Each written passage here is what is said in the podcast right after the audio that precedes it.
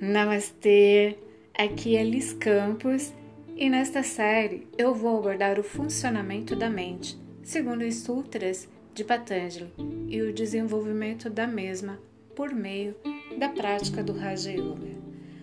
O meu material de apoio é o livro que tem como título Yoga, a Arte da Integração, do autor Horit Mehta. Vem comigo ouvir essa boa nova? Coloque-se numa escuta ativa e ouça com atenção.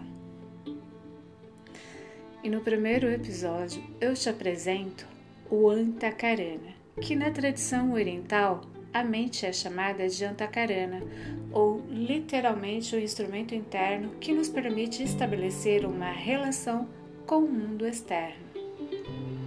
E é no Antakarana que estão as impurezas Porém, é necessário bastante atenção com essa palavra, pois não há pensamentos, sentimentos ou julgamentos impuros.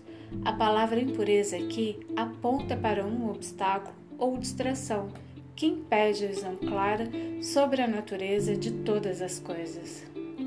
Estas impurezas são chamadas de vitres na filosofia esotérica oriental, que são julgamentos, projeções, oscilações oriundas da mente.